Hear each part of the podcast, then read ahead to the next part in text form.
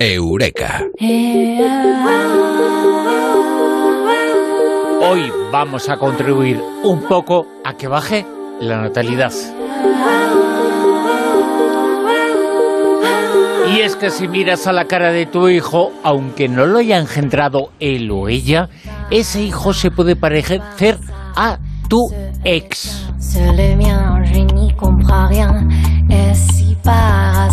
Y no lo decimos nosotros, eh, lo dice la ciencia y comentamos este estudio hoy aquí en Eureka con Mado Martínez. Eh, Mado, muy buenas, ¿qué tal? Buenas noches. ¿Tu hijo podría parecerse a tu ex? Pues lo mejor va a ser no tener hijos. Es que esto es una putada, con perdón de la mesa. Porque, a ver, eh, y a lo mejor hasta para algunos causa de divorcio. Pero atención, mujeres, porque vuestro hijo podría parecerse a vuestra expareja, a vuestro ex o incluso a vuestro primer amor. De hecho, a lo mejor hasta con más probabilidades a vuestro primer amor, aunque no lo hayáis engendrado con él. ¿Cómo te quedas? Pues que eh, de, muchas cosas y de muchas formas. Eh, normalmente se puede, se puede ver mal porque normalmente no nos fijaríamos ahora mismo en la persona en la que nos fijamos en su momento, en ese primer amor. Y cuando se ve una imagen de esa persona dices, yo me fijé en esa persona, me enamoré de esa persona. Bueno, pues eh, no solo eso, sino que tu hijo se puede parecer. Pues mejor no tener hijos, ¿eh? Mm, no sé, depende. A ver, mm, bueno, esto eh, es un tema peliagudo. Claro, claro. No meterme aquí en la vida de nadie, pero eh, la teoría no es nueva. De hecho, Aristóteles ya la había expuesto hace unos cuantos siglos atrás y él decía, este filósofo griego, que, mm, bueno, que la progenie de una hembra y un macho podía adquirir caracteres de otro macho que se hubiera apareado con esa hembra anteriormente. Luego llegó en el siglo XIX el biólogo alemán August Weismann y formuló esta misma teoría bautizándolo con la palabra telegonía, ¿no? Aunque lo cierto es que fue Lord Morton el que avivó un poquito la chispa cuando cruzó una yegua con un cuaga. Posteriormente la apareó con un caballo árabe y el potrillo parecía tener las características del cuaga. Y claro, el hombre dijo, uy, uy, uy, que aquí está pasando algo raro, y lo comunicó a la Real Sociedad de Londres en 1820. ¿Qué pasó luego? Bueno, pues que en los años posteriores se trató de demostrar la validez de esta teoría, pero como no lo consiguieron, acabaron descartándola.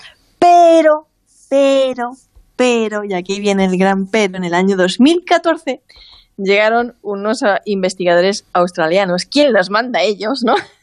Sí, porque mucha gente se preguntará, bueno, ¿y por qué se va a aparecer eh, si no hay una relación genética eh, que haga que esa persona se parezca a tu ex? Mm, ya, bueno, pues y si solo valen mujeres, eh, también valen hombres, eh, no lo sé, es que eh, es muy sorprendente este Te lo voy a explicar, claro. En el 2014 llegaron unos investigadores australianos liderados por Angela Green y dijeron, oye, pues parece que se ha quedado un buen día para ver si aquello de la telegonía era verdad o no. Pues vamos a ponernos a investigar si esto puede ser o no puede ser, ¿no? Y pues como todos tenemos días de esos en los que acabamos cazando moscas, nunca mejor dicho, pues cogieron unas cuantas moscas, en concreto ejemplares de la especie Telostilimus agusticolis, angusticolis, y se pusieron a experimentar, ¿no? Bueno, lo que hicieron con estas moscas eh, inmaduras fue cruzarlas y cuando digo que inmaduras no es que fueran caprichosas, sino jóvenes. Lo que hicieron fue cruzarlas, cruzaron a, hembras con, machos de distinto tamaño, grandes y pequeños. Y luego, cuando la mosca hembra se hacía más madura, es decir, pues se iba haciendo más fértil, ya estaba fértil y madura, volvieron a cruzarlas. Y a pesar de que el segundo macho era el que engendraba la descendencia, el tamaño venía determinado por la anterior pareja sexual de la madre. yo sé que, que, bueno, que ahora mismo muchos pueden estar mirando a sus hijos de un modo inquietante y preguntándose. Ya decía yo que no se parecía a su padre. Claro, como, ¿será posible? Mm, ¿Podría pasar lo mismo con los humanos? ¿no? Lo sé, lo sé, sé que muchos se están preguntando esto. Y lo que dice Angela Crane es que la primera impregnación tiene más posibilidades de influir en la hembra que las posteriores, por dos motivos. El primero, porque la hembra es más joven, y el segundo, porque las posteriores tendrían que competir, ¿no? compartir su influencia con las anteriores. Y esta sería la posible razón por la que mm, mi pareja y yo, por ejemplo, a pesar de ser ambos morenos, estoy hablando hipotéticamente, podríamos tener una hija pelirroja como mi primer novio. Estoy hablando hipotéticamente, ¿eh? que nadie se ponga a investigar mi vida, no he tenido un primer novio pelirrojo ni nada de eso. Repito, hipotéticamente.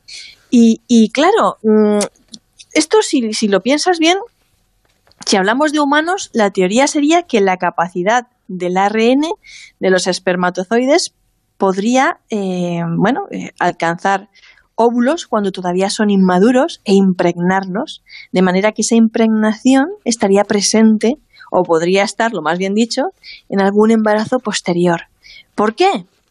Bueno, pues muy fácil también, según esta teoría, ¿no? Si lo examinamos así a grandes rasgos, pues eh, tú imagínate, durante el coito entre un varón y una hembra hay millones de espermatozoides que viajan hasta el óvulo, todos ellos con su carga de ADN, corriendo para llegar hasta la meta, pero claro, solo llega uno y a veces mm, no llega ninguno. Así que, ¿qué pasa con todos esos espermatozoides que no fertilizan el, óvulo? Pues eh, que son absorbidos por el cuerpo de la mujer. Ahí los tienes. Digamos que si este ADN que las mujeres absorbemos se incorpora a nuestras células somáticas y óvulos inmaduros, podría acabar influyendo y determinando las características de alguno de nuestros futuros embarazos, ¿no? Aunque el progenitor sea otro. Y hasta aquí la teoría de la telegonía, que yo sé que habrá sido una agonía para muchos. Eh, sí, sí, sí, está, está siendo para muchos. Pero eso significa que en cierto modo se elige el espermatozoide que triunfa. Y, se elige por unos eh, gustos, unas cosas que están ahí eh, que no se sabe a qué se deben. todo es inconsciente. Es que, claro. No, no. no según esta teoría, lo que pasaría es que cuando la hembra es, es todavía joven, sí. Eh, tendría mejor impregnación de esa primera influencia. o sea, no significaría que se estuviera quedando con un espermatozoide que es mejor que otro, ni mejor ni peor, no tiene nada que ver con eso, sino simplemente porque es más joven y porque los posteriores ya eh, tendrían que compartir su influencia con las anteriores que de alguna manera eh, habría quedado pues, eh, pues esa marca ¿no? de, esa primera pareja genética ahí en el, en el cuerpo de la mujer, ¿no? Y hablamos eso de la teoría de que la capacidad del, del ARN de los espermatozoides podría alcanzar los óvulos cuando son todavía inmaduros, impregnarlos, es de lo que va esta teoría, que se ha demostrado que funciona en moscas. Claro, pero eh, esto no quiere decir eh, que entonces se parezca el espermatozoide al hijo que después eh, hay, sino que llega el primero, el décimo, el, el, lo que sea, pero el primero siempre es el primero en espermatozoides y siempre es el primero en que nos fijamos. Y por eso se parecen, no por otra cosa. Estaríamos hablando de las primeras relaciones sexuales. Claro de la hembra, ¿no? de, con quién se ha pareado esa hembra antes, ¿no? Eh, pues si se ha pareado antes con, con, con, eh, por ejemplo, hablemos de las moscas. Sí. Con una mosca que era de tamaño grande, ¿no? Sí. Y después, posteriormente, se aparea con una mosca de tamaño pequeño, es posible que el tamaño de su descendencia venga determinado por el de la mosca grande, que fue la primera con la que se apareó. Eh, pues, eh, eh, Mado, nunca mejor dicho, la hemos jodido, ¿eh? es que, yo creo que hay un montón de gente ahora, hay un montón de enemistades ahora intrafamiliares en este Causa de divorcio, ya verás. Sí, sí, sí, desde luego que sí. y ahora eh, habrá muchos que digan, ¿ves? Se parecía, si es que la ciencia lo ha explicado. Claro, claro, pero oye, claro. pero, es que puede, pero no es infidelidad no, no, para nada, para nada. Mm, o sea, es una cosa que mucho habrá dicho, mm, aquí hay cosa que me huele aquí a gato encerrado. Oye, pues a lo mejor no, a lo mejor simplemente... Pues igual había gato encerrado, pero no el que nos imaginamos, sino otro. Exactamente. Claro. Exactamente. Bueno, eh, Curioso, curioso. Es una teoría, pero bueno, hay... Ahora hay muchas cosas ahí también, ¿eh? Se han inventado muchas. Se, se parece pensar, ¿eh? porque la ciencia lo ha dicho, no por lo que tú Por lo pensabas. menos siembra, ¿no? siembra la duda. Claro, claro, desde luego que sí. Sí, sí. Bueno, bueno, oye, eh, pero es fantástico este descubrimiento porque nos presenta algo que ni siquiera nos podíamos imaginar.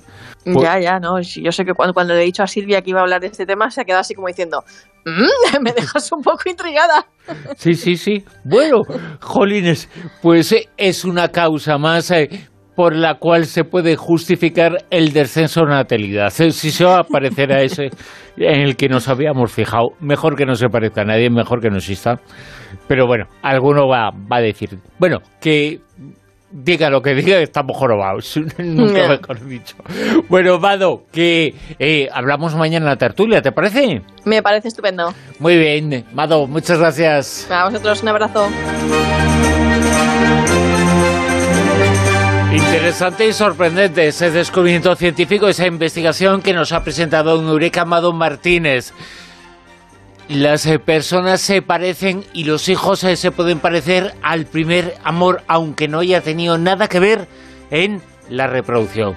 Bueno, eso es lo que dice ese estudio, un estudio que también confirma que eso también tiene mucho que ver con el tamaño. Bueno, las noticias y después continuamos. Son las 3 de la madrugada.